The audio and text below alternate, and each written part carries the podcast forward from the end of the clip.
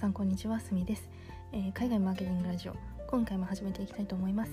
えー、このラジオは広告制広告制作会社で、えー、プロデューサー兼マーケターとして働く私すみが本業のマーケターにも副業のマーケターにも役立つ海外のマーケティング情報や、え海外の情報を集めるためにやっている英語の学習についてお話ししていくラジオです。ということで今回も始めていきたいと思います。えー、今回のテーマですが、えー、週刊マーケティングニュースということで先週1週間、えー、9月13日から19日の、え私の気になったマーケティングのトピックについて振り返っていこうと思います、え今回は2つのトピックについて深掘りしてお話ししていこうと思います、えー、先週の全てのニュースについては私のブログでやってるノートの記事の最後にまとめて書いています、えー、こちらの URL は、え、このラジオの概要欄に貼っておきますのでぜひ合わせて読んでみてください。えー、ということで、えー、今週の2つのトピックですが1つ目はインスタグラムが若い女性のメンタルヘルスに影響する、えー、2つ目は、え講談社と Amazon が直接取引を開始する件ということでこの2本の、えー、トピックについてお話ししていこうと思います、えー、まず1つ目ですがインスタグラムが若い女性のメンタルヘルスに影響影響をするということが、えー、Facebook 内の調査で分かりました、えー、10代の女性の32%がインスタグラムの影響で自分の体型のイメージが悪くなったということが分かっています。えー、それから自殺の願望があった人のうちイギリスの10代の13%アメリカでは10代の6%が自殺の関心とインスタグラムをこうリンクして考えていたとのことです。えー、このデータの報告によってアメリカの議員の人たちが Facebook に対して子供向けのインスタグラム今開発しているっていう風な話もあるんですがそれをやめるように要求しているっていう話もあります。え今回はインスタグラムとメンタルヘルスの関連性についてというお話だったんですが SNS はインスタグラムに限らず結構ネガティブな情報も多いプラットフォームだと思うので、まあ、楽しいメディアである一方、えー、上手に付き合って上手に自分の必要な情報を自分で選び取っていくっていうようなことをしていかないと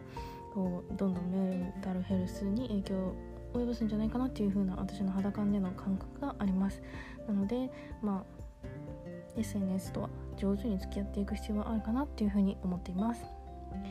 えー、続いて2本目のニュースですが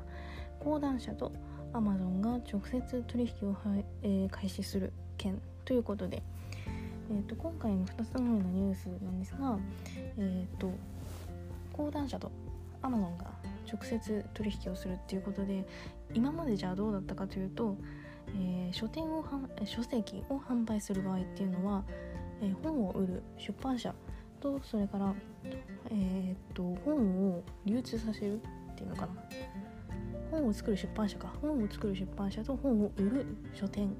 の間に取り次ぎ会社っていう会社が入ってこの取り次ぎを経由して出版社と書店っていうのは、えー、とやり取りをして全国に書籍を発送するっていうようなシステムになっていました。ところが今回 Amazon と講談社はこの取り次ぎを経由しないで、えー、直接講談社と Amazon で取引をすることになりました。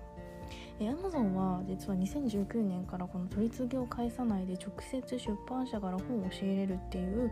買い切り制度というものを導入していたんですしていて、えーと、約3000社と接触取引をしていたという、えー、事例があります。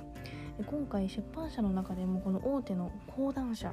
が Amazon と直接取引をすることになったので取り次ぎ会社危ないんじゃないっていうふうに業界に衝撃が広がっているということです。